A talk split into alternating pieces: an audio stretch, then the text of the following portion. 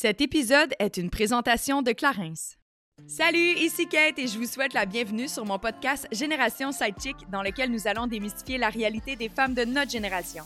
C'est avec mes sidechicks acolytes ainsi que nos invités experts que nous allons décortiquer des sujets d'actualité afin de mener une vie d'adulte pleinement épanouie. Alors servez-vous un verre et restez à l'écoute. Cheers!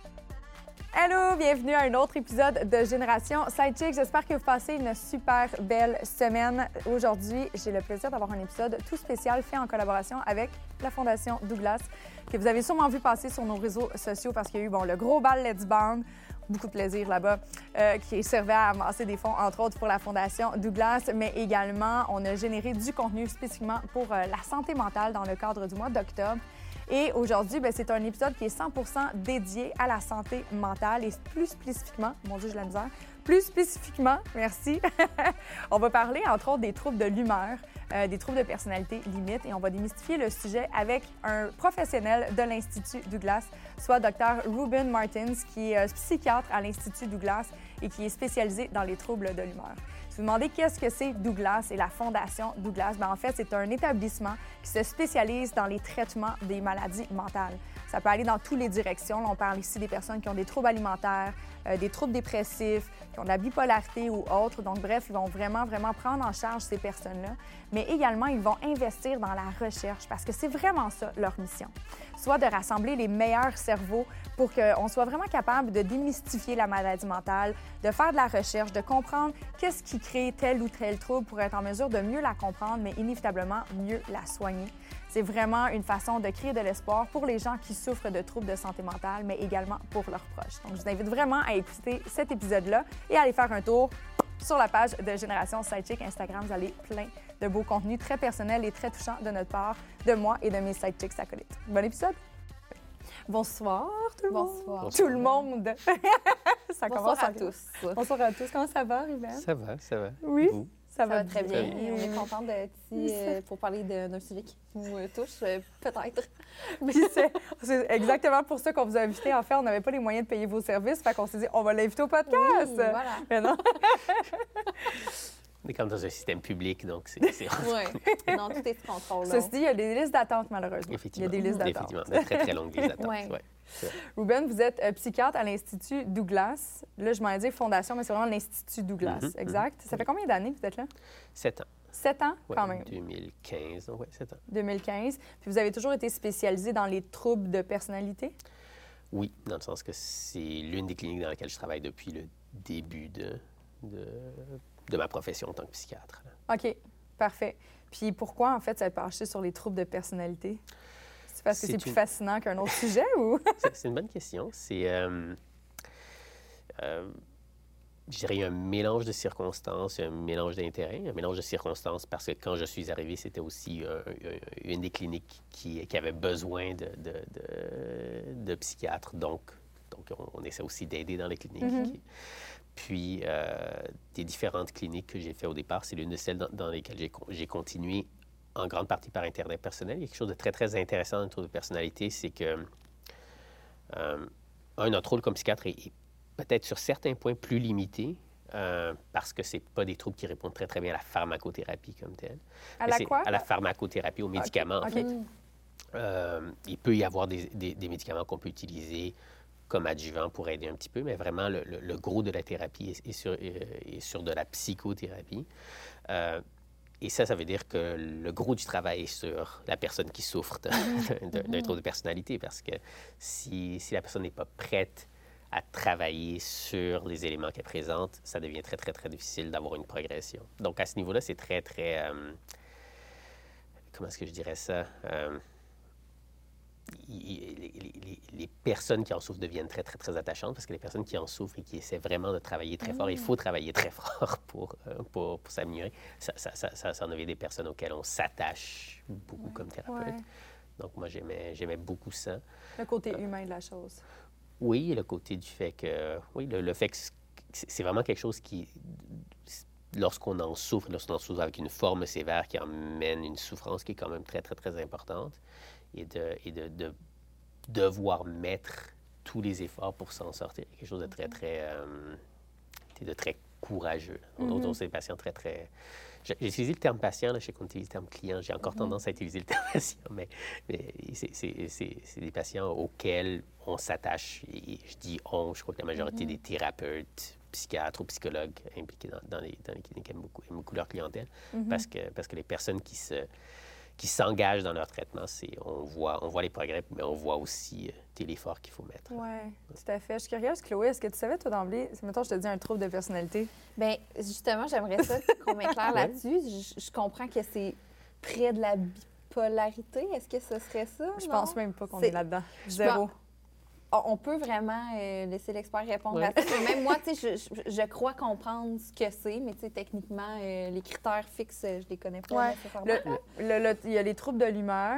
On va La peut-être- bipolarité, elle serait sous les troubles de l'humeur. Alors, on peut peut-être aller, euh, peut-être Ouais. peut diviser, Ouais, Parce que ça devient mélangeant, honnêtement, C'est parce ça, que c'est ouais. vrai Essa- que... Essayons de faire un crash course de, de diagnostic psychiatrique très rapidement. Donc, euh, on a tendance à faire nos, nos diagnostics selon euh, un livre là, qui s'appelle le DSM. Il y a plusieurs versions présentement au DSM-5. En Europe, ils vont utiliser d'autres euh, critères, mais, mais ça se ressemble assez. Et le DSM est divisé en différentes catégories de troubles. Donc, anciennement, le DSM-4 divisait troubles de l'humeur, maintenant le DSM-5 met troubles dépressifs, troubles bipolaires, les troubles plus psychotiques, là, qui ont un nom un peu plus long. Euh, il y a plusieurs autres troubles, troubles du développement qu'on voit plus à l'enfance et tout ça, où l'autisme rentre. Euh, Puis il y a troubles de personnalité. Euh, donc, puis troubles de dépendance, je, je- je vous passe l'ensemble des, des- des- des catégories, là, mais disons les principales auxquelles les personnes entendent, euh, euh, entendent parler, c'est surtout les troubles dépressifs ou les troubles bipolaires ou les troubles psychotiques comme la schizophrénie, puis les troubles de personnalité. Pour souffrir d'un trouble psychiatrique, donc il faut qu'on souffre de quelque chose qui entraîne effectivement soit une souffrance, soit une dysfonction, soit les deux, euh, généralement les deux. hein. Donc si, si la personne elle a certains critères, parce que des fois les personnes vont effectivement s'auto-identifier, dire j'ai l'impression que je souffre de X ou Y. La personne est assez heureuse dans sa vie, elle fonctionne bien. On ne souffre pas d'un trouble. On peut avoir des traits de personnalité, par exemple. On peut parfois être triste, mais triste et, dépressif n'est pas, n'est pas la même chose. hein. La Donc, ligne est mince, c'est ça qu'on se disait, qu'on on se pose des questions Oui. des fois sur euh, les, les symptômes qu'on peut avoir, mais ça peut être un trait. C'est ça, ça peut être un trait. trouble. Vraiment, vraiment, euh, peut-être le, le critère pour un trouble, il faut que le trouble entraîne une souffrance significative et, il faut, et ou une dysfonction et ou une souffrance pour les autres. Qui pourrait être quoi, mettons, une souffrance significative, quelqu'un qui est plus capable de sortir de son lit le matin pendant plusieurs jours consécutifs, par exemple? Oui, alors disons en dépression, ce serait deux semaines de suite avec une tristesse significative, persistante, un manque d'intérêt. Donc, il y a des critères de temps euh, pour la majorité de ces troubles-là. Euh, en trouble de personnalité, c'est un peu plus particulier, parce qu'un trouble de personnalité, ce sont donc des, des traits de personnalité qu'on présente généralement depuis le début de l'âge adulte et qui va entraîner, là encore, une dysfonction dans plusieurs sphères de notre vie ou une souffrance qui est persistante. Donc, on n'a pas, c'est pas épisodique comme en bipolarité. Généralement, on va avoir un épisode de manie ou un épisode dépressif, ou alors un trouble dépressif dans lequel on va avoir un épisode. Quoi qu'il existe aussi des troubles plus chroniques. En dépression, ça s'appelle une dépression persistante, mais généralement, si on simplifie, il y a des éléments épisodiques. J'ai bien, j'ai bien, je suis déprimé, ça me dure deux semaines. Vous avez souffert d'un épisode dépressif. Euh, versus, j'ai ces traits de caractère-là qui entraînent soit des conflits personnels, soit une difficulté à gérer mes propres émotions, et ça entraîne des problèmes, ça entraîne une souffrance ou un manque de satisfaction avec ma vie, et j'ai ça présent depuis assez longtemps, généralement depuis, depuis l'adolescence. Alors là, on rentre plus dans, dans, dans un trouble de personnalité. OK. Euh, Fait donc, que les troubles ouais. de personnalité, c'est que ça, si je comprends bien, en fait, c'est quelque chose qui se résulte quotidiennement et qui s'en va pas. C'est pas des épisodes, c'est juste Oui. omniprésent de façon continue. Effectivement. Moi, j'aime bien, j'aime bien euh, représenter les choses. Si on y va comme au niveau, euh, même si on euh, utilise quelque chose de, de très, très biologique, il faut voir un trouble de personnalité comme étant quelque chose de structurel. C'est ma façon d'agir, c'est mes mécanismes de coping. Et d'autres troubles, comme les troubles dépressifs bipolaires, généralement épisodiques, où c'est un état. Il y a qui je suis structurellement, et là, je suis dans un état dépressif, je suis dans un, un état manique. Les deux ne sont pas mutuellement exclusifs. On peut souffrir d'un trouble de personnalité et avoir une dépression. On peut souffrir d'un trouble de personnalité et avoir une bipolarité. Puis le lien que vous avez fait entre bipolarité et borderline, on peut voir que même si un est épisodique et l'autre est, euh, est, euh, est plus persistant dans le temps, il y a quand même certains éléments qui peuvent se regrouper. Donc, des fois, des fois c'est la difficulté de savoir est-ce que c'est parce que la personne était dans un épisode d'hypomane ou est-ce que c'est ce comportement-là est plus un comportement caractériel. Euh, là encore, je simplifie beaucoup, mais quand je parlais des médicaments, les médicaments tendent à être mieux pour prévenir des épisodes et guérir des épisodes. Donc, on est très déprimé. Il y a de la thérapie pour la dépression, elle est très, très efficace, mais la médication a aussi souvent une place assez importante. On a un épisode psychotique, on perd contact avec la réalité, on prend des médicaments, ils traitent assez bien, et ils peuvent prévenir un autre épisode. Les médicaments sont moins bons pour quelque chose qui est plus caractériel, et, et dans ce sens-là, la médication, elle est, moins, elle est parfois moins utile pour traiter le trouble de personnalité pur. Il faut, faut comprendre que quand on souffre d'un trouble de personnalité, justement parce que la vie est assez difficile, on a plus de chances aussi de développer des dépressions, de développer d'autres troubles épisodiques. Donc, on- la médication va être utile pour ça. Et des fois, la médication peut avoir une certaine utilité pour certains traits, mais c'est quand même pas le gros du traitement. Le gros du traitement est un traitement plus psychothérapeutique pour essayer de changer ces mécanismes de, de, de défense-là, pour essayer de changer notre vision des, des, des, euh, des, euh, des façons d'agir qu'on qu'on ferait naturellement. Comment est-ce que je peux agir différemment? Donc, donc c'est de là, de là le travail de la personne qui en souffre qui est quand même assez, assez important.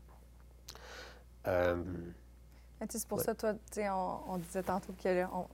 ben, dans le fond, on est peut-être TPL, les deux, puis on le sait pas, Mais le non, mais de on se pose des questions, limite. justement. Tu sais, moi, c'est c'est dans le volet comme épisodique. Ouais. On a tous des épisodes un peu plus euh, tristes, dépressifs. Mais là, jusqu'à à quel moment c'est le temps d'aller consulter, de dire, OK, c'est peut-être plus Ouais. un problème? C'est le deux semaines, de, mettons, que tu n'es pas capable et- de, de et- en même temps, là, tu vois, dans, dans un, dans un cas de trouble de personnalité, c'est continuel. c'est en continu, oui. fait que ça serait même plus calculable dans une durée de temps. Oui. Fait qu'à quel moment... C'est quoi les Bien. symptômes? Ben, Ouais. Pas les symptômes, Mais là, les c'est signes, ouais, c'est quoi les signaux que c'est vraiment là pour euh, rester et que... Mais alors, il y a deux choses. Il y a, alors, oui, j'ai simplifié les choses. Il y a des éléments très épisodiques, dépression, bipolarité. Il y a des éléments plus, euh, plus persistants dans le temps. Après, la réalité, elle est plus compliquée que ça parce que chaque personne confrontée, disons, à une situation difficile. Donc, quelqu'un souffre d'un trouble de personnalité limite, euh, passe à travers une situation plus difficile, vient de perdre un emploi, rupture amoureuse. Certains de ces traits-là peuvent devenir plus significatifs et peut aussi être surajouté à un épisode dépressif franc. Euh, et donc, est-ce que c'est seulement une dépression ou est-ce que c'est une exacerbation de certains traits de personnalité qui sont toujours présents, mais qui sont pires de, fa- de, de façon épisodique? Il faut, euh, faut comprendre, je vais peut-être backtrack un peu, là, il faut comprendre qu'on on a tous des traits de personnalité, mais on a tous une personnalité. Ne pas avoir de personnalité, ce serait... Triste. Et Très, ce serait, très triste. ouais. Et, et- et- et je- j'oserais dire impossible. hein, On, fait- on- on en a tous. Peu importe quelle est notre personnalité, on, on en a tous une. Il y en a, et, et quand on lit le DSM, puis les gens, euh, quand ils lisent la, la critère des taux de personnalité, vont souvent s'identifier avec un type de personnalité en, En effet. particulier. T'as-tu fait le... T'as-tu regardé? Non? Hey, j'en coche une couple, là. Ah ouais? Ben oui. Tu sais, des fois, je suis comme, ah, OK, oui, ça, ah, oui, ça, de façon spontanée. Ça, des fois, non, c'est peut-être moins spontané, c'est plus. Puis là, je suis comme, tabarnouche, ça va pas mon affaire. Mais en même temps, moi, c'est tout le temps, si je fais le lien dans mon calendrier, Hormones. hormones, Ouais, hormones, c'est les hormones. Parce que les up and down, là, tu sais, je veux dire, euh, moi, je- moi c'est ça qui me caractérise. Alors là, on, on touche à quelque chose qui se complifie, qui, qui complexifie l'histoire encore Ouais. plus, Ouais. qu'il y a effectivement euh, le, le- le- le cycle menstruel peut avoir. Il y a Mm-hmm. même un, un- un- un trouble est décrit dans, dans le DSM-5 qui est le trouble dysphorique prémenstruel, Ah ouais? qui n'est pas... Qui oui, et qui, qui est quand même, et qui est quand même très, très bien codifié. Là. Il, faut, il, faut, il faut avoir un certain nombre de symptômes. Et il faut, Puis on parle pas des SPM, là, ça n'a pas rapport. alors, c'est, pas- alors, il faudrait voir, il faudrait voir euh, c'est comme un cas d'SPM dans lesquels les symptômes sont tellement significatifs, il y a des symptômes physiques associés, ou est-ce que ça, ça donne Est-ce qu'on peut lieu à avoir un des exemples, sachant que notre auditoire est majoritairement féminin? Je Ouais. qu'il y en a plein qui se posent la question. Oui, alors, parmi, parmi les symptômes qu'on va, voir, qu'on va voir le plus souvent, je vais peut-être refaire deux, euh, deux parenthèses ici, parce que l'autre chose qu'on va voir, c'est aussi une exacerbation de choses dont on souffre déjà. OK. Alors, revenons sur le taux de personnalité limite. Si quelqu'un a un taux de personnalité limite, les traits de personnalité limite peuvent être plus significatifs lors de la période prémenstruelle. Et là, on ne parle pas vraiment d'un trouble dysphorique prémenstruel. On va parler d'un trouble de personnalité limite qui peut être léger, mais qui peut être exacerbé, qui peut avoir des- une intensité plus sévère lors de cette période. Même pour quelqu'un qui souffre d'un trouble anxieux, qui est la catégorie dont je n'ai pas parlé, en fait, tantôt. Euh, mais troubles bipolaires, troubles dépressifs, tout ça peuvent être des facteurs de risque où est-ce que quelqu'un peut avoir une dépression légère, être légèrement triste et durant la période prémenstruelle être véritablement Mm. plus, plus triste. Et ça, c'est quand même assez fréquent et c'est un facteur, effectivement, de, de- de- qu'on voit, qu'on voit assez souvent, une exacerbation en période Mm-hmm. prémenstruelle. L'autre élément, c'est les saisons aussi qui peuvent influencer certains, euh, certains de ces troubles-là.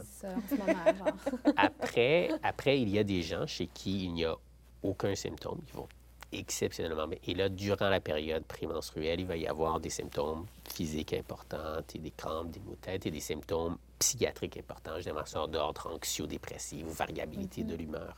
C'est très, très important au point où ça demande, la personne va demander de l'aide à ce moment-là parce qu'elle ne va pas du tout. Puis après, généralement, tu- peu après les, les règles, ça se termine, la personne va super bien, puis ça se répète constamment. Donc, ça va demander pour un trouble dysphorique prémenstruel que ce soit récurrent, c'est pas une seule fois arrivé. Et, c'est- et- et généralement, les, les- les personnes vont avoir un journal de l'humeur dans lequel c'est vraiment très bien dé- dé- défini pour qu'on émette cette hypothèse-là. Il est clair que la majorité des personnes que je vais voir, c'est plus de la première catégorie, parce qu'ils viennent rarement pour un trouble dysphorique prémenstruel, ils viennent généralement pour quelque chose d'autre, soit une dépression, soit un trouble de personnalité. Et là, on voit néanmoins un patron, un patron euh, avec le trouble, trouble menstruel, d'une exacerbation de symptômes à ce, niveau-là. Est-ce que ça se guérirait dans cette optique-là, sachant, bon, quelqu'un qui a justement des dysfonctions au niveau de la Mhm. gestion de ses hormones et tout ça? Est-ce que ce serait la médicamentation qu'on donnerait, sachant que c'est quand oui. même sporadique, mais ça revient à tous les mois? Oui, alors c'est- une bonne question. Le- le- il y a On pas prend la de pilule. Il n'y a pas de super bon traitement pour ça. La Mm. pilule est un traitement possible. Donc, les deux principaux possi- traitements possibles sont la pilule. Chez certaines personnes, ça fonctionne très bien. Chez d'autres personnes, ça ne fonctionne pas du tout. Certaines vont décrire, euh, certaines femmes vont dire, moi, c'est comme si j'étais en syndrome prémenstruel continuellement quand j'ai question, en fait, sujet. Ouais. Est-ce que ça peut être le contraire, que quand j'arrête de la prendre, c'est là que j'arrête d'avoir des... Oui, Ça, il y a- ça peut faire l'effet il y a- contraire Il y a des aussi. personnes, effectivement, qui, Parce quand que moi, a- ça me donnait, Oui. ça, me- ça empirait, Ah ouais? Oui. ça empirait mes SPM, moi, la, il y a beaucoup de gens qui chose et quand ils arrêtent, ils se sentent Ouais. mieux.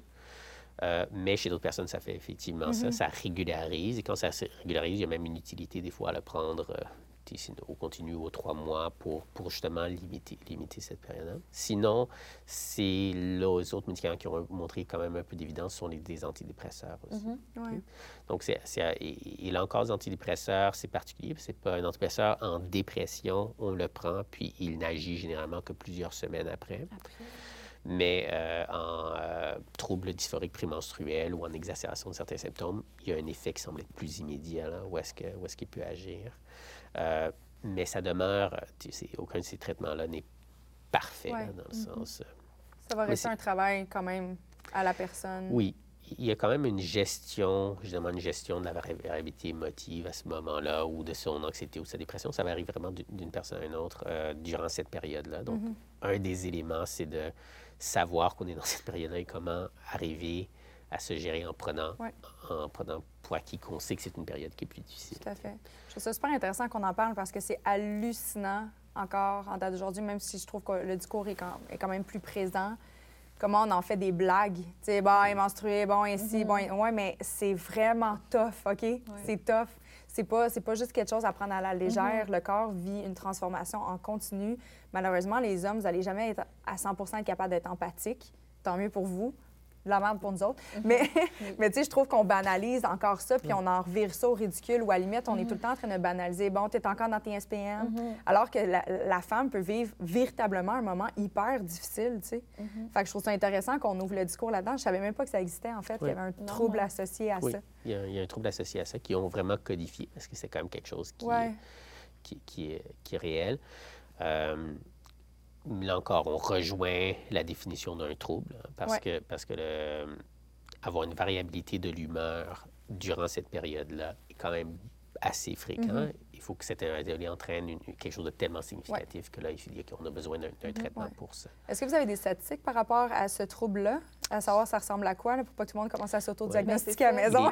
Je suis sûr qu'il existe des statistiques. N'étant pas mon expertise, je ne serais pas en mesure de vous dire exactement les statistiques si se trouve prémenstruel. Allez faire une recherche Google. Mais- Allez voir, j'étais comme si c'est une majorité ou on parle de 3% Non, c'est ça, parce que, tu sais, euh, moi Non, aussi, mais- j'ai beaucoup d'amis, là, qui peut-être que que c'est très intense. Les creux sont très creux. Là. Ouais. C'est- Fait que ça, ex- de savoir que ça existe, OK, il y a peut-être une C'est clair que sans, euh, sans vous donner de chiffres, euh, par définition aucun trouble qui est une majorité, parce que si ça serait une majorité, Ouais, ça serait, ça serait plus ça un serait trouble, plus un ouais. trouble. Euh, Par défaut. Mais, euh, mais la fréquence exactement, ou la prévalence, je ne pourrais pas vraiment vous dire. de- Mais la médication euh, pres- prescrite pour ce trouble-là, c'est Oui. quoi? Est-ce que c'est des Ben, antidépresseurs? C'est sûr. C'est sur des antidépresseurs, Ouais. soit parfois un traitement hormonal chez certaines personnes qui, chez qui ça fonctionne bien. Puis les gens qui refusent les antidépresseurs, là, il y en- est-ce que c'est une majorité? Ben, pas- non, c'est pas une majorité, mais il y en a beaucoup qui refusent la prise de. Le médicament? Oui. C'est un peu particulier parce que je suis biaisé par la pratique. où, alors, je travaille dans un institut psychiatrique. La majorité des gens qui vont être suivis dans un institut psychiatrique vont accepter Ouais. de prendre des, des- Ouais. des médicaments. Euh, J'en ai, j'ai quelques-uns de, de- de- de mes patients qui en veulent pas. Pour certains, c'est tout à fait adéquat. Là encore, si on revient au trouble de personnalité, quelqu'un qui va souffrir d'un trouble de personnalité pur, avec peu d'autres euh, éléments, il n'y a pas vraiment de dépression concomitante, il n'y a pas d'anxiété concomitante, il n'y a, rien d'autre, et qui s'engage bien en thérapie, c'est tout à fait fair, qui ne La thérapie pas, peut faire qui- un ouais, bon travail aussi. qui, qui, Ouais. qui refuse une médication. Et même quelqu'un qui souffre d'un autre trouble, euh, un trouble dépressif, un trouble anxieux, il faut qu'on montre que la thérapie a, a de, l'évidence. De, de façon générale, encore, je simplifie beaucoup, là, donc si mes collègues regardent ça, ils vont peut-être trouver que je simplifie trop, mais, mais, C'est pour le bien de la chose. Oui. Veuillez le pardonner. mais d'un point de vue, euh, la médication, elle peut être très utile, les traitements neurobiologiques, pour des cas exceptionnellement sévères. Prenons quelqu'un qui est tellement déprimé qu'il est incapable de sortir de son lit, de faire quoi que ce soit, Ouais. très, très ralenti. Alors oui, euh, des- des, euh, ça devient impossible de faire de la thérapie. En fait, il y a un psychologue qui peut voir ces personnes c'est difficile pour moi de faire de la thérapie avec toi. Euh, ça, ça va vraiment, ça va vraiment pas assez bien pour qu'on soit capable de mettre en application ce qu'on apprend en thérapie. Alors à ce niveau-là, les traitements de nature neurobiologique deviennent un peu de facto les seuls traitements dispo- disponibles, et donc en dépression, incluant des choses comme des électrochocs, parce que parce que c'est tout ce qu'il y a. Plus la personne va mieux, euh, il demeure une utilité de la dépression. Les- pour les médicaments, les antidépresseurs peuvent fonctionner très, très bien chez des gens qui ont des dépressions euh, modérées à légères. Mais c'est tout à fait légitime si quelqu'un a une dépression modérée à légère de dire, puis est capable de mettre en application la théorie, de faire de la thérapie, de ne pas prendre la médication.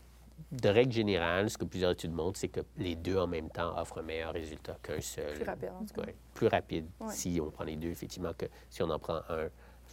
Mais c'est pas, mais c'est, légitime, mais des fois, ça vient, ça vient de la préférence. Et les gens ils disent, moi, je, je travaille, j'ai tout ça, j'ai pas le temps de m'engager dans une thérapie, j'aimerais bien. Est-ce qu'il y a une médication qui est efficace? Ouais. Oui, mais, mais c'est parfois la médication peut même Ouais. aller plus loin que le band-aid. Il y a des gens qui vont avoir des épisodes dépressifs, prennent une médication, la dépression elle sort, puis ça. Ou, puis à l'inverse, les gens disent moi je ne vais pas prendre de, de, de- de produits, j'aimerais le travailler par moi-même. Et, et c'est, valide. Je crois qu'il faut y aller avec ce que la personne est prête à faire puis veut faire pour régler. Ceci dit, je voulais pas, euh, je passais pas un commentaire comme ça pour dire que ça servait à rien parce que j'en ai pris moi-même des médicaments euh, pendant un an. Ça m'avait vraiment, ça m'avait euh, grandement aidé Ouais. parce que j'étais, j'étais trop anxieuse puis j'avais, j'étais pas capable de me connecter. J'avais l'impression, j'étais comme un zombie finalement. J'allais pas bien, j'étais incapable de dormir. Ça faisait, je pense, deux semaines que je dormais pas plus qu'une une heure par nuit. Fait que juste pour ça, mon médecin était fait comme, il faut, qu'on fasse de quoi, ça n'a pas, pas de bon sens. Là. Fait que, tu sais, moi, ça me. Juste le fait de manquer de sommeil, ça l'empirait tellement comment je me sentais. Fait qu'il fallait, Oui. fallait que je trouve une façon de récupérer de tout ça. Puis ça a, ça a été vraiment bénéfique pour moi. J'avais essayé d'arrêter après six mois, parce que c'était pas. Il m'en donnait pas beaucoup. Fait qu'après six mois, on a commencé à diminuer. Puis c'est moi qui l'ai rappelé. Je fais OK, finalement, c'est peut-être un peu trop vite. Ouais. je me sens pas bien. Mais c'est ça, parce qu'on Ouais. entend comme les deux, comme version de, tu sais, t'arrêtes pas ça du jour au lendemain non, Non, plus. tu sais, Est-ce que c'est- est-ce qu'il y a une possibilité de devenir comme un peu accro à ça? Comme... Je dirais que la réponse simple est non. Là, il y a des médicaments dans lesquels en psychiatrie on peut devenir dépendant. Je ne parle pas les médicaments qu'on traite pour traiter nécessairement une dépression, même un trouble anxieux. C'est différent qu'on va donner à très, très court terme. On a une crise, on a besoin de quelque chose. Il y a des médicaments qu'on peut donner qui ont, qui ont, qui ont une- un potentiel de dépendance. Si on les prend à très court terme, c'est correct. Euh, ce qui se passe cependant, c'est si, si on voit comment un épisode anxieux ou un épisode dépressif, disons un, un trouble anxieux, on va suggérer de prendre la médication pour un trouble anxieux un an après que la personne se sente bien. L'idée, c'est d'offrir une protection durant cette année-là, de Donc, disons, je souffre d'anxiété, ça ne va pas. Avec la médication, je suis mieux anxieux, je me reconstruis une autre vie. Sans faire de la thérapie, tout ça, on se reconstruit quelque chose d'autre. Mm-hmm. Ouais. Et donc, on va maintenir ça, puis on va maintenir ça pendant un an. Puis quand on l'enlève, il y a plus de chances que l'anxiété ne revienne pas. de- Exactement. En dépression, un épisode dépressif, on va dire six mois, donc un, un peu moins longtemps. Euh, il y a des gens, effectivement, chez qui on fait ça, on arrête, il y a une rechute, on fait ça, on arrête, il y a une rechute, et là, il y a un argument pour maintenir la médication à long terme. Euh, et je dirais, surtout par exemple, dans la catégorie des troubles psychotiques, c'est- vraiment le cas. En bipolarité aussi, c'est plus souvent le cas que les personnes vont maintenir des médicaments de façon chronique parce que le risque de rechute, même quand c'est épisodique, est plus grand. Euh, mais euh, une personne qui a un épisode dépressif dans sa vie, clairement, l'objectif n'est pas de maintenir des antidépresseurs Ouais, pour le reste de, de- de sa vie. Euh, mais l'objectif n'est pas non plus de l'arrêter. Une erreur que plusieurs personnes vont, vont faire, c'est se sentent bien, un, ça fait un mois, là, je suis bien, j'en ai plus besoin et on arrête. Et- C'est ça que et- fait? Non, non, non, non. Non? Non, non, non. je- moi, il m'avait bien averti parce que mon médecin, il est un peu. euh, on, on se ressemble beaucoup, mais il, il est vraiment pas. Il prescrit pas. Tu sais, avant même de me prescrire des, des médicaments, même s'il a vu que j'ai perdu 15 livres comme ça dans l'espace d'un mois et demi, il voyait que j'allais pas bien. Puis malgré tout, il m'a demandé d'aller me faire diagnostiquer par un psychiatre avant, juste pour être sûr de ne pas me donner des médicaments pour rien. Fait qu'il est vraiment comme. Il pas. euh, il n'y a pas une pilule facile, mais il me dit on commence ça. C'est minimum un an, puis après ça, je te revois, puis tu te fais réévaluer. Et là, on va commencer graduellement. Fait que, tu sais, j'ai- je dis que j'ai arrêté, mais dans les faits, je, je prends une- un quart de pilule encore en date d'aujourd'hui parce qu'on est vraiment allé doucement. Parce que justement, vu que la première fois que j'avais commencé à diminuer, j'ai eu, ça, mon anxiété a remonté. Il a fait, il faut vraiment qu'on y aille doucement. là. Fait que moi, je suis comme dans la fin de ma, ma deuxième année. là. Il y a ça, il y a aussi des fois le problème d'avoir des, des rechutes. Ouais. parfois, les rechutes sont plus difficiles à traiter que l'épisode Mhm. primaire. Euh, ce genre d'épisodes-là ne sont pas des épisodes agréables à voir. Non. Donc, si on peut en prévenir dans, dans la vie, c'est- c'est c'est l'idéal. Euh, et donc, c'est ça. Au niveau pharmacologique, le, gros de la pharmacologie est sur ces, ces troubles-là dont on a discuté. Peut-être un peu moins sur, sur, euh, sur un trouble de personnalité, trouble de personnalité at large et, et spécifiquement le trouble de personnalité limite. Mais là, parlant, mettons, justement, des troubles de personnalité. Il y a différents types de Mhm. troubles de personnalité parce que là, on a effleuré troubles de personnalité limite, mais c'est Oui. quoi les autres? Alors, là encore, ils sont divisés en, en groupes. Mais je trouve ça a- bien, par contre, parce que ça permet, c'est pas tout le monde qui a besoin de la même approche, Non, exact. Oui, et, et bon, il y a aussi, il y a peut-être une réalité, là. Il y a, il y a le- le- il y a une autre réalité, c'est, c'est que le- les, les troubles de personnalité, les- on a des traitements avec beaucoup d'évidence pour le trouble de personnalité limite, pour l'ensemble des troubles de personnalité. Euh, on a quelques autres types de traitements pour des, des troubles de personnalité un peu plus du cluster, du même groupe, en fait. Euh, mais, mais les traitements ne sont pas aussi développés, même au niveau psychothérapeutique, que pour, que pour, les autres, pour les autres troubles. Mais si on divise effectivement en termes de, de catégories, euh, puis sans aller dans, dans tous les, dans, dans tous les détails, donc la catégorie A qui est un trouble de personnalité paranoïde ou schizoïde ou schizotypique, euh, c'est ceux qui vont peut-être se rapprocher un petit peu plus, surtout pour le trouble, pour le trouble schizotypique, des troubles de nature psychotique. hein. Donc d'ailleurs, le, le trouble euh, schizotypique est maintenant autant dans la catégorie trouble de personnalité que dans la catégorie des troubles psychotiques. Ils l'ont vraiment mis entre les deux. Euh, et, et donc, par exemple, le trouble paranoïde, là, on parle plus per- d'une personne qui peut avoir une suspicion, pas un délire. Donc, un délire franc, c'est j'ai l'impression que ça s'est arrivé, je suis sûr que le, l'FBI est après moi, il met des caméras. Ça, c'est un, c'est un délire. Un trouble de personnalité paranoïde, c'est Hmm, j'ai l'impression que cette personne est peut-être contre moi. Et chaque personne qu'on rencontre, il y a une suspicion que les personnes sont contre nous, sans qu'il y ait quelque chose de très, très construit en disant ils sont contre nous parce qu'ils appartiennent ça, à c'est tout moi ça. quand je fais me joindre. Ben, Oui. Non, mais ouais. pour vrai, à, à, petite échelle, on l'est tous un peu. Ben là, Oui. moi, je peux, je peux pas fumer. Quand Non. je fume, tu sais, si vous êtes une soirée de plaisir, non. Non, non, je n'ai pas de plaisir. Ouais. Je, tout le monde parle dans mon dos, puis là, je suis comme, faut que j'aille me coucher parce que sinon, je vais juste me mettre à pleurer dans un coin. Alors, ça, ça entraîne Genre, un bon l'impression point. que tout le monde nous haït, ça, c'est un Ouais. signe. Et Oui, quoique ça, ça peut aussi avoir dans le trouble de personnalité limite. On peut voir, on peut voir ça parce qu'il y a- y un élément. Il y a, un X de plus. Oui, je, je- je vais peut-être, je vais peut-être retourner pour les joints. Le, le- le cannabis a effectivement un potentiel psychotique important. Excusez-moi, nouvel ordinateur, il n'est pas formaté. Silence. Excusez tout le monde, c'est la réalité. Pardon. Je l'active, on peut continuer.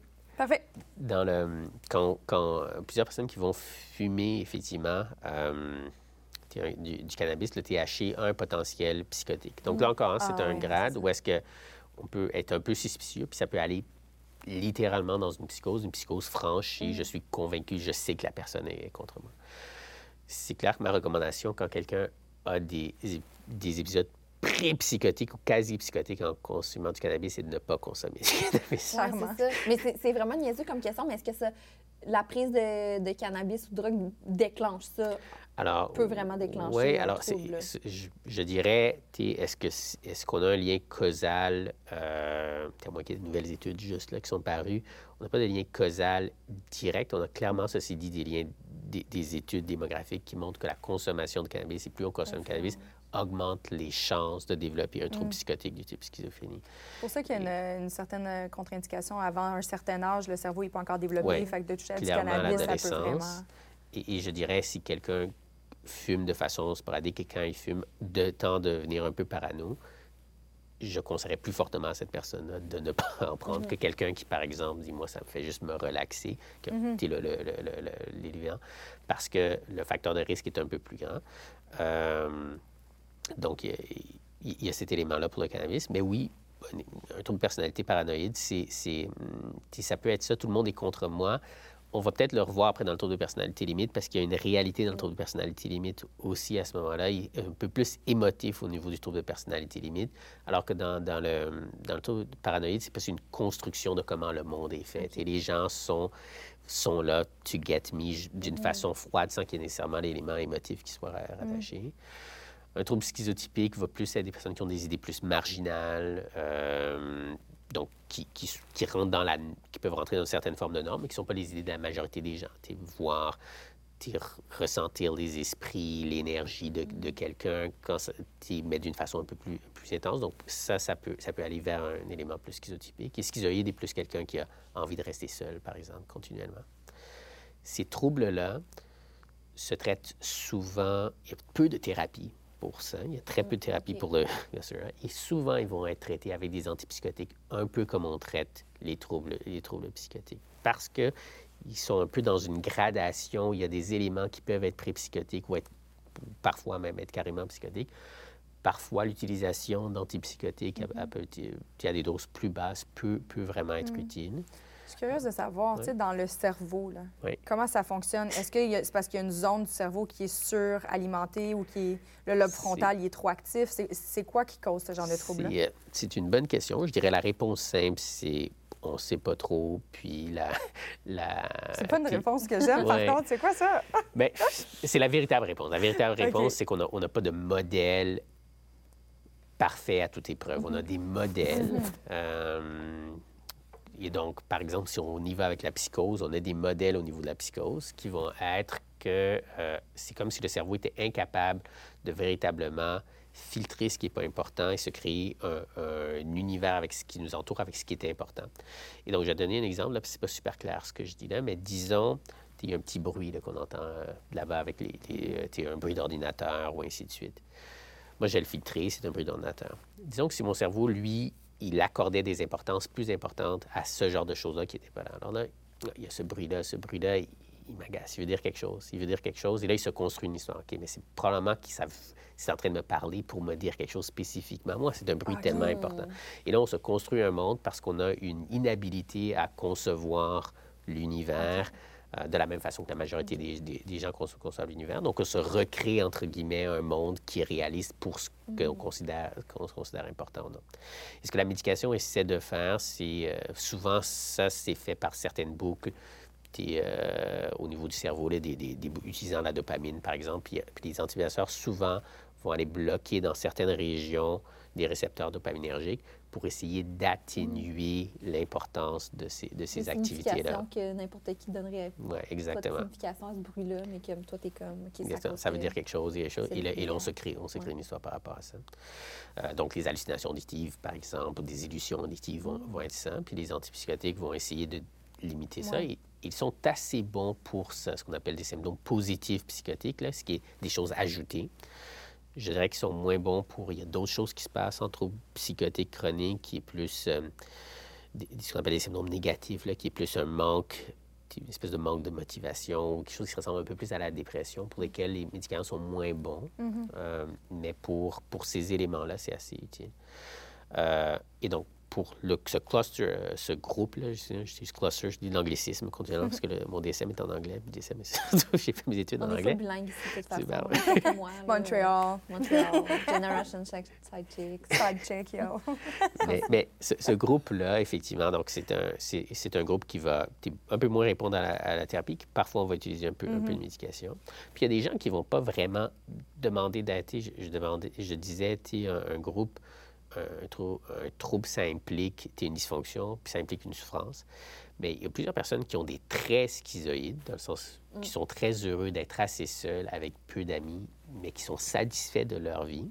Donc, on peut dire qu'ils ont, des éléments schizoïdes parce qu'ils n'ont pas besoin d'un grand réseau social, ils sont, mais ils sont satisfaits, ils fonctionnent. Ils ne vont pas avoir un, trouble schizoïde. Et donc, il y a des troubles qu'on voit assez peu en, en- en- en traitement parce que euh, des fois, c'est la famille qui va être assez, qui va être apeurée en disant mon, mon Ouais. fils ou ma fille, il a relativement peu d'amis, je crois qu'il devrait Ça se socialiser rend pas à la davantage. consultation nécessairement, là, des petits... euh, Et, et je dirais, ça n'a pas nécessairement besoin d'être traité. C'est pas comme une anxiété sociale. Des fois, il faut voir la différence ouais. entre un trouble. Il y a plein de gens qui, ont, qui, ont- qui sont isolés. Puis des fois, c'est des personnes qui ne voudraient pas être isolées, mais ils sont très anxieux au niveau social. Et ça, oui, il y a un traitement à aller chercher parce qu'il y a une souffrance. Il y a des gens qui vont être très bien dans un cercle assez limité. Et là, ça devient presque un jugement de valeur de vouloir imposer quelque chose, quelque chose Ouais, ouais, d'autre alors que la personne, elle, elle est, elle est bien là-dedans. Euh, fait que ça, c'est le groupe A. Donc, c'est les groupes qui se rapportent un peu, qui se, un peu au trouble de, de- de- plus, plus psychotique, je simplifie ça, mais au niveau caractériel. Après, le groupe B, dans lequel il y a le trouble de personnalité limite, trouble narcissique, antisocial et euh, il y a un et trouble narcissique? Oui. Ah, que ça explique. Qui a failli. comme- qui a failli être enlevé du DSM-5, mais qui ont vrai? mais qui ont- Non, mais qui ont gardé. laissez-le. Pourquoi serait-il enlevé? Parce que euh, la réalité, c'est que les, les troubles de personnalité ont failli, en fait, disparaître. Ils ont failli créer quelque chose qui, qui se rapproche de quelque chose qui est beaucoup plus réaliste, d'ailleurs, qui est, on enlève ces catégories-là et on fait juste décrire le trouble de personnalité Ah, de la ouais, personne comme ouais. telle, qui, qui- qui serait beaucoup plus proche de ce qu'on voit dans la réalité. Et l'une des raisons, c'est pour ça que le trouble de personnalité le plus, le plus euh, prescrit préalablement, c'est le trouble de personnalité mixte, parce que des gens se retrouvent dans plein de... Hein, et, et donc, de créer des troubles spécifiques pour chaque individu, c'était quelque chose de très... de- qui, qui reprendrait probablement plus la réalité que les- que les- que les, euh, l'ensemble des symptômes qu'on a créés. Le problème, c'est que ça devient difficile de communiquer avec soit d'autres professionnels de la santé ou même entre individus quand chacun a son trouble très, très, Ben oui, très spécifique. spécifique. Alors que si je dis à un de mes collègues, la personne souffre d'un trouble de personnalité narcissique, il y a déjà une image de certains traits qui, se- se créent. Donc, ça devient plus, un peu plus facile à, à communiquer. Parce que quand il y a un diagnostic, est-ce qu'il y a comme un nombre de critères à cocher? C'est vraiment, il y a un nombre à atteindre avant d'avoir le... Oui. Il y a- OK. il y a- pour avoir un diagnostic, il faut avoir un certain nombre de critères. Des fois, il faut avoir une certaine durée de temps, ou ainsi Ouais. de suite. Euh, et des fois, on va dire la personne elle souffre de traits de personnalité. Et à des fois, la personne va souffrir de traits pas suffisants. Donc, pour personnalité limite, il en faut 5 sur 9 là, de, de- de différents traits. Euh, le hic, c'est que parfois, on en a juste un, mais il est tellement significatif que, la personne elle a une souffrance. Et donc, à ce niveau on ne peut pas vraiment diagnostiquer la personne avec un trouble de personnalité limite, mais on peut le dire, la personne souffre d'un trouble de personnalité autrement spécifié, caractérisé spécifiquement par Mais il y a ça, quand même une aide qui peut être apportée à quelqu'un qui a a- quatre critères sur neuf. Il y a clairement une aide qui peut être tu sais, il y a clairement une aide qui peut être apportée. Il, y a, OK. il y a une aide qui peut être... et quelqu'un peut souffrir de quatre critères sur neuf et donc ne pas remplir les critères DSM pour un trouble de personnalité limite, Mhm.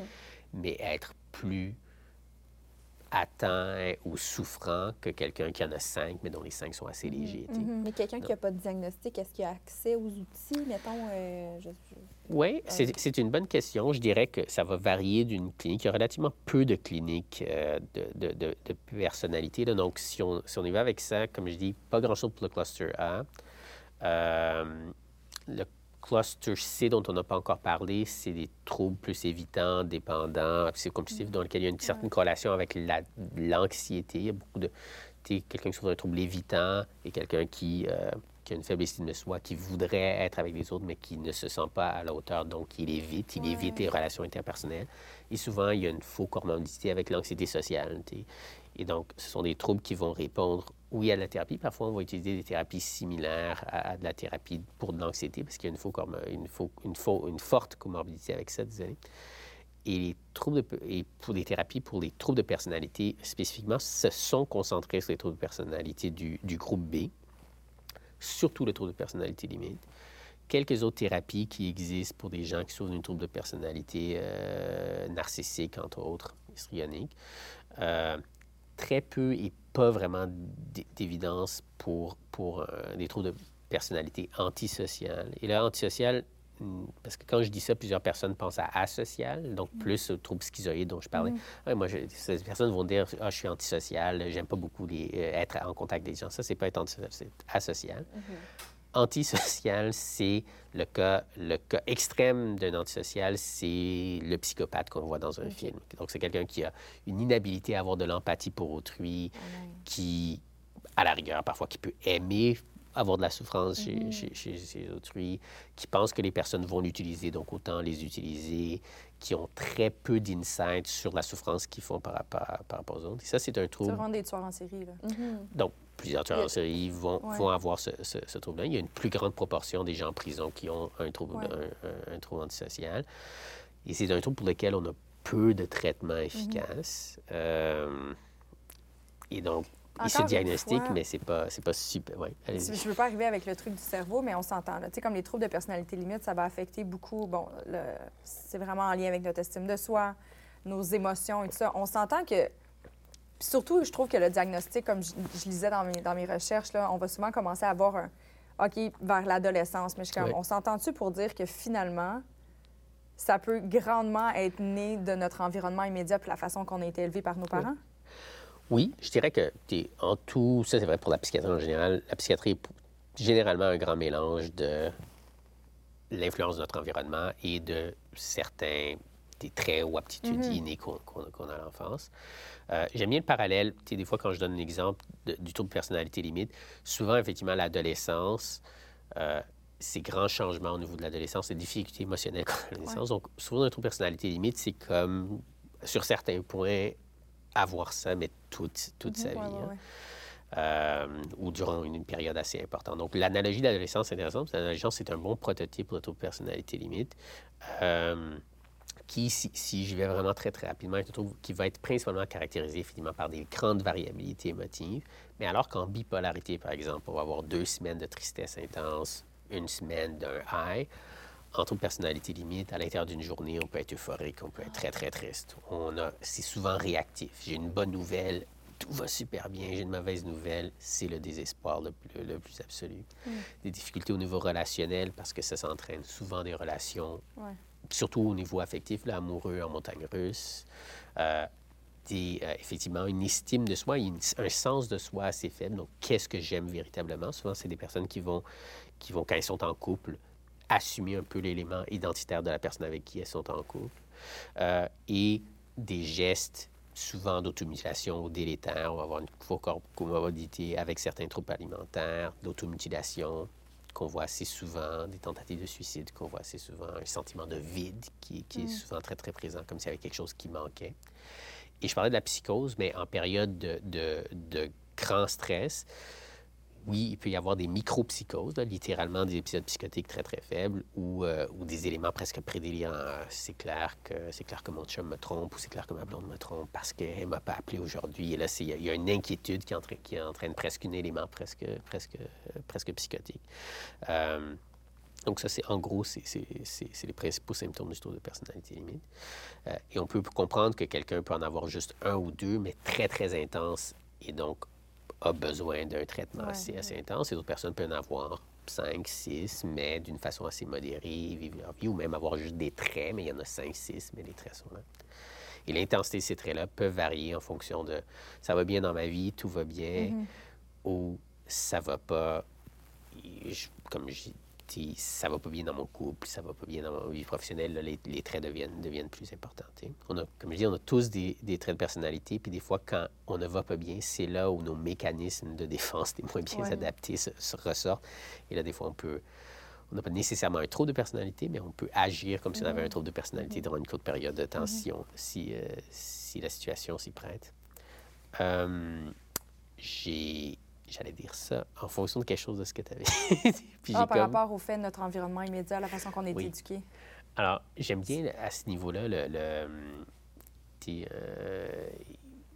un peu la philosophie du DBT, là, qui, est, qui est le Dialectical Behavioral Therapy, qui est le type de thérapie qui a spécifiquement été fait pour le trouble de personnalité limite. là. Il y en a quelques autres, mais celle-là, c'est vraiment celle qui, est- qui, est, qui est à la base, qui, est- qui la plus répandue, je Thérapie dirais. comportementale en français, c'est ça? Alors, c'est une thérapie dialectique, euh, Dialectique. comportementale. OK.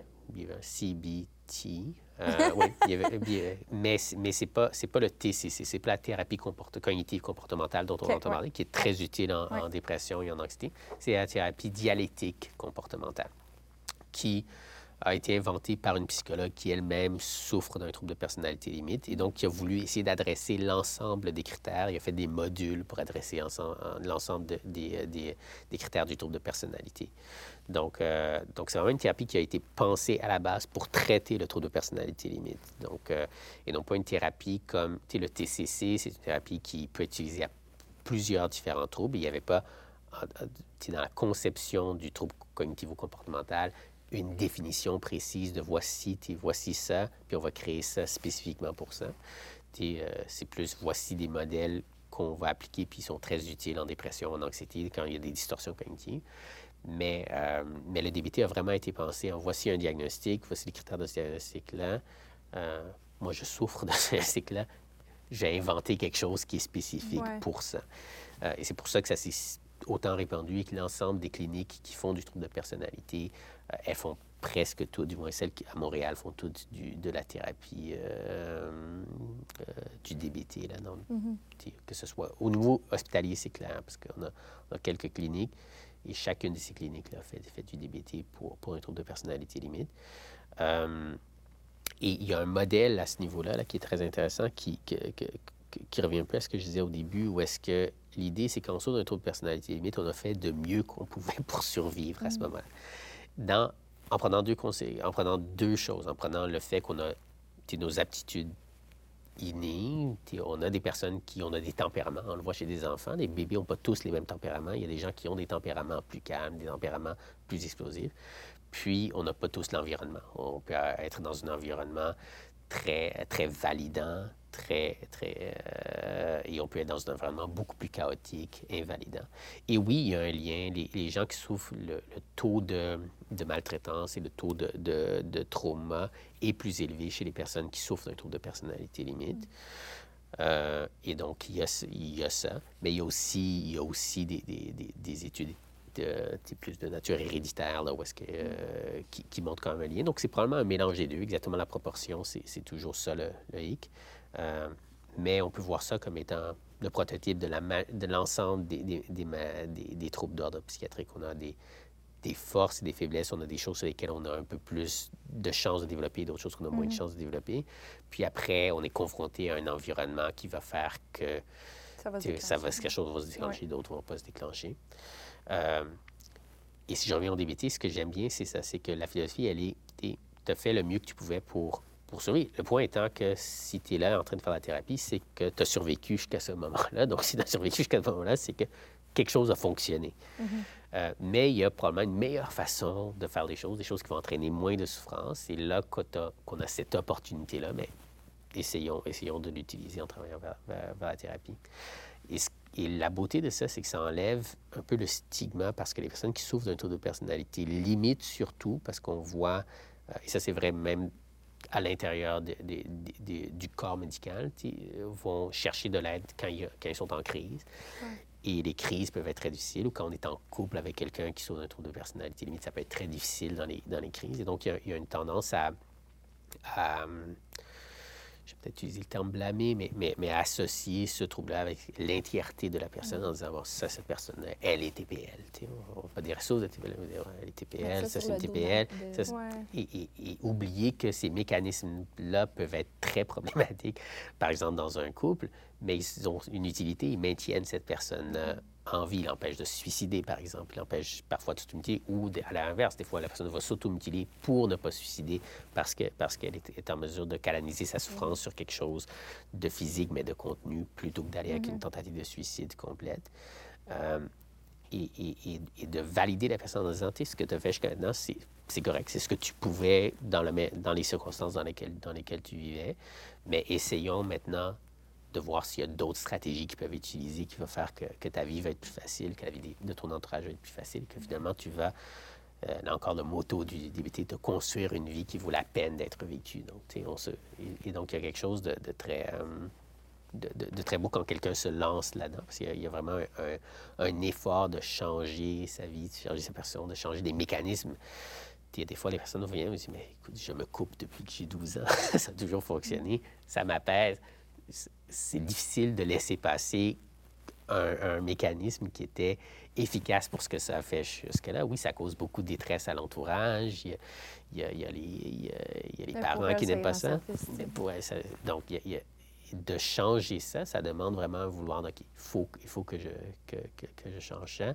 Donc, il faut trouver d'autres choses qui sont au début pas aussi efficaces, éventuellement peut-être plus efficaces et, changer ma vie au point où j'aurais peut-être moins besoin de, de rentrer là-dedans.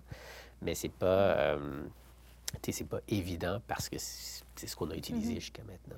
C'est quelqu'un qui souffre de troubles de personnalité limite parce que, comme il y a plusieurs personnes qui peuvent en souffrir à mm-hmm. différents niveaux. Là, je pense qu'il y a quand même une zone grise là-dedans. Puis justement, ça fait souffrir le partenaire ou de vraiment être au courant de la situation, mais de, de, de, faire comprendre aussi que un partenaire, selon un type de comportement, peut venir faire exploser mhm. ça. Je pense que c'est important de, sans nécessairement dire que ben là, maintenant, j'ai ce diagnostic, fait que responsabilise-toi. Mais en même temps, je pense qu'il y a une part de responsabilité dans un partenaire de ne pas aller nourrir le trouble de personnalité mhm. limite puis de faire en sorte que ça explose tout le temps aussi. Oui. Alors, ça, c'est vrai pour. Euh, c'est particulièrement important pour ton personnalité limite. C'est vrai parce qu'il y a un côté relationnel qui est significatif et des difficultés relationnelles sont significatives. Je dirais que c'est vrai à large. Il y, a un, risque quand, si on est avec quelqu'un qui souffre d'un trouble de personnalité ou d'un trouble psychiatrique en général, de dire ah, ça ne fonctionne pas, c'est la faute de la personne qui a un, diagnostic. Euh, euh, et, donc, il y a toujours une utilité, par exemple, si ça ne fonctionne pas dans un couple, à faire de la thérapie de couple, parce qu'une thérapie de couple va regarder les interactions et va mm-hmm. éviter de pointer le doigt vers un seul individu. Parce qu'effectivement, souffrir d'un trouble, quel qu'il soit, incluant un trouble de personnalité limite, ne veut pas dire que la personne qui a un trouble de personnalité limite fait toujours tout mal et que c'est toujours de la faute de cette personne-là et que l'autre personne agit toujours de la meilleure façon possible et, malgré tout, les choses ne fonctionnent pas. C'est, c'est, pas le cas. Et souvent, en fait, une autre chose qui peut arriver, c'est une espèce de patron qui s'installe, qui est un patron malsain, mais auquel les deux individus dans le couple sont habitués. Donc, et, et, des fois, on, s'habitue à, des, choses très, très malsaines qu'on ne veut pas, qu'on ne veut pas changer parce que changer, c'est difficile. Et donc, de faire un élément plus de thérapie de couple parce qu'on se dit, OK, c'est vrai. Es, effectivement, es, je dis ça, tu agis de cette façon-là, mais moi, j'ai pris l'habitude d'inciter ou j'ai pris l'habitude de l'emmener ou j'ai l'habitude, quand je suis fâché, de te faire sortir de, de, tes groupes. Je sais que ça, ça va te faire... Et, il y a tout ce genre de choses-là qui peut être, qui peut être adressé. Euh, mais est-ce que ça peut se développer aussi? Parce que, tu sais, on parle, tantôt, on parlait de, justement, ça se développe dans le cerveau, peut-être plus dans la petite enfance ou quoi que ce soit, mais est-ce qu'on peut par exemple, à 20, 25, 30 ans, développer tout d'un coup un trouble de personnalité limite ou c'est plus rare? C'est plus rare. Je, dirais que peut-être le, le, ce, qu'on voit le plus souvent, euh, c'est donc au niveau, au niveau de la prévalence de vie, à peu près 6 des, des, gens vont avoir un trouble de personnalité. Mais c'est vrai qu'ils vont cadrer au courant de leur vie à un moment donné pour un trouble de personnalité limite. Mais si on prend la prévalence, euh, tu à ce moment-ci, si on prenait toute la population euh, de Montréal, il y a peut-être 1 euh, à 2% des gens qui souffrent d'un trouble de personnalité limitée. Et donc, il y a beaucoup de gens, et le scénario classique, c'est que c'est plus un trouble dans lequel on cadre fin d'adolescence, début vingtaine, après un peu moins trentaine, quarantaine, plus on vieillit, moins on cadre. La raison est un peu, est, un peu artificielle, parce que là encore, quand je dis cadrer pour un trouble, je veux dire avoir cinq critères. Euh, il y a certains de ces critères qui ont tendance à s'améliorer avec le temps, même sans traitement. Généralement, tous les critères d'impulsivité, de variabilité, on, a tendance en vieillissant à être moins explosif. J'avais utilisé l'exemple, d'un ado, où est-ce que quand on est ado, nos émotions, on les vit, on a tendance à les vivre beaucoup plus intensément, et plus on vieillit, il y a une intensité qui tend à diminuer. Donc, parfois, les gens, après sept ans, ne remplissent plus les critères, même s'ils n'ont jamais eu de thérapie. Là, ça ne veut pas dire que tout va bien, ça ne veut pas dire que la personne est nécessairement heureuse. Il y a certains critères qui ont, tendance à rester, le sentiment de vide, si, si, si la vie a été suffisamment difficile, on peut se retrouver avec quelqu'un à 40 ans n'ayant plus un diagnostic de personnalité limite franc, mais qui a fait un peu le vide derrière lui ou elle, euh, et, donc qui a une souffrance quand même qui est assez importante mm. et qui a besoin, et qui a besoin d'aide. Donc, donc ça que le nombre de critères, c'est pas toujours. C'est la façon dont le DSM fonctionne, parce qu'il faut mettre des critères, il faut mettre des balises quelque part, mais, mais, mais l'intensité de, de, ce qu'on a, puis l'intensité de la souffrance de la personne, elle est, elle est assez utile. Euh, fait que certaines personnes vont passer de troubles de personnalité limite à troubles autrement spécifiés, parce qu'ils n'ont plus les critères, mais la souffrance, elle est encore là. Euh, L'autre élément, là où est-ce qu'on va voir des choses plus comme, comme euh, ce, que, ce que tu as mentionné, c'est quand il y a, euh, par exemple, des éléments de la vie qui peuvent être assez difficiles. Donc, on a une vie qui est relativement stable. Prenons quelqu'un qui a une tendance euh, à, une difficulté à, réguler ses émotions, qui, qui, qui, euh, mais qui a toujours vécu dans un environnement assez stable. C'est juste que c'est quelque chose qu'elle a, a, de façon assez innée, et du jour au lendemain perd cette stabilité-là. Et là, les mécanismes moins adaptifs demeurent, puis elle demeure dans cet environnement instable pendant très, très longtemps. Puis on dit oui, ça cadre pour un taux de personnalité limite. Avant, ça semblait plus être des traits, mais maintenant, dans ce nouvel environnement, les, traits maladifs ressortent, puis, puis, puis on, on, euh, puis pour cette personne-là, une thérapie pour le taux de personnalité limite peut être très, très, très adéquate. Je euh, présume que de faire attention à sa santé de façon générale, à son hygiène de mhm. vie, à faire du sport, bien dormir, c'est la meilleure façon de se protéger, entre guillemets, de ne pas avoir de, avoir, de une... crise, n'importe quoi. avoir une vie saine, c'est toujours bon. Toujours. C'est toujours bon. pour tout. Euh, il y a, y a euh, ce que certaines des, psychologues de notre équipe vont dire, puis c'est vrai, le DBT, peut-être pas dans son intégrité, là, euh, parce qu'il y a des modules très spécifiques sur l'automutilation, mais les éléments plus de mindfulness du DBT euh, et plus la gestion des émotions, puis, puis de la, des habiletés relationnelles, elles sont utiles pour n'importe ben qui. et, dans ce sens-là, avoir une vie saine, c'est utile, utile mm-hmm. pour, pour, pour n'importe qui. C'est clair que quand on souffre d'un trouble qui est axé sur la dysrégulation, d'essayer effectivement d'avoir quelque chose qui cadre bien et dans lequel on est confortable est très, très utile parce que ça... ça mm-hmm. Ce que je dis souvent à mes, patients, c'est des fois quand ils sont dans cet environnement-là, c'est qu'ils laissent... C'est comme si leur émotion définissait tout ce qu'ils faisaient.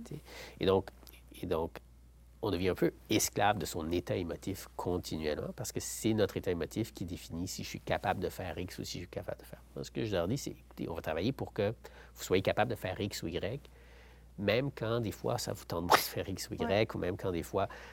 Donc, on va essayer d'établir des balises qu'on va toujours maintenir peu importe. et là, on est un peu moins esclave de, de, de, de, son état parce que des fois, c'était s'entraîne des, des arguments sur oh, mais mon identité, c'est ça, je ne serai plus moi-même. C'est une, façon, une façon de voir, mais arrêtez, si, vous êtes devant moi, c'est qu'il y a une souffrance, donc ben il y a peut-être quelque chose à changer. C'est peut-être mm-hmm. utile de, de, changer, de changer quelque chose. Puis, en même temps, on a tous une partie plus relationnel, plus, euh, plus rationnel, désolé, ou, euh, plus sage. Et, on a une partie qui est plus impulsive. Et, cette partie-là, elle existe chez n'importe qui. Donc, quand la personne me dit, euh, moi, je suis ça, ouais, mais il y a cette autre partie-là qui est aussi en vous, que peut-être vous pouvez développer davantage. C'est aussi vous. Je c'est pas. C'est pas... ça reste la même personne. Ça reste la même personne. C'est juste qu'on accorde plus d'importance, c'est de travailler sur certaines forces plus que, mm. plus que sur une autre. Mais justement, sachant qu'il y a plein d'informations super pertinentes à savoir qu'on souffre ou pas, euh, vers quel, euh, quel- il y a sûrement un site là, sur Institut Douglas quelque part parce que les gens peuvent aller se renseigner ou lire un peu Euh, plus là-dessus? C'est une très bonne question. Il y a des très bons livres. Euh, je dirais peut-être, euh, c'est peut-être le mieux.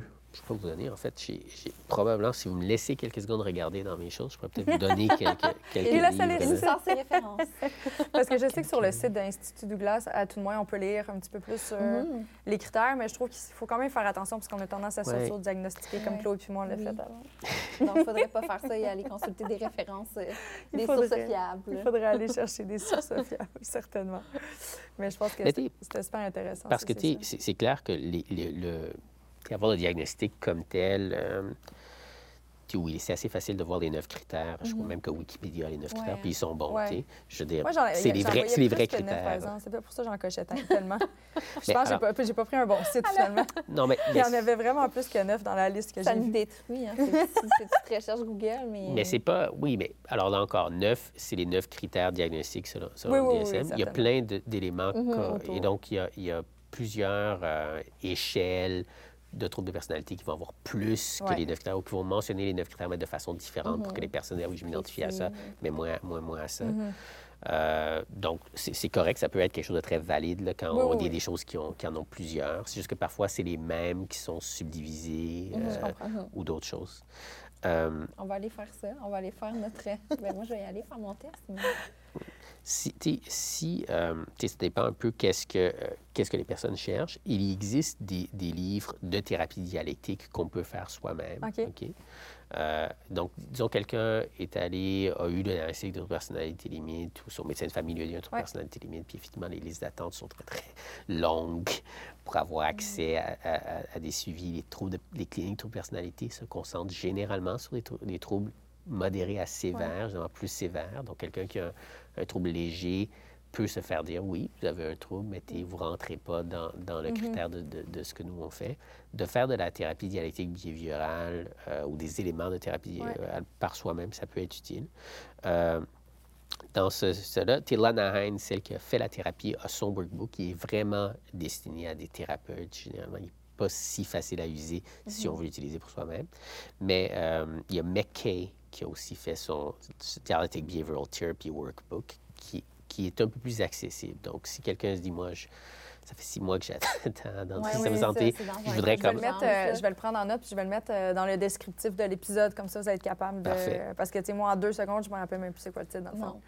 Parfait, mais je voulais les choses... Je vais, le- je vais les marquer en référence. On doit sûrement pouvoir les trouver un petit peu partout Ouais. sur. euh, Oui, sur, trouver ça sur Internet. C'est un Feeling Good, ça peut être très utile. Il y a, il y a donc des, des, des- qui vont apprendre un peu plus sur la thérapie, euh, un peu plus sur, sur qui on est, en fait, puis, puis des exercices pour développer certaines de ces aptitudes. Très cool. Mm. Un grand merci Merci. Beaucoup d'avoir euh, démystifié le sujet. J'ai appris plein d'affaires. Ouais, moi aussi, vraiment. Je me sens très intelligente maintenant, Comme à chaque épisode. comme à chaque épisode. Merci, merci merci beaucoup. On met l'épisode euh, en ligne, puis on se revoit la semaine prochaine. Bientôt.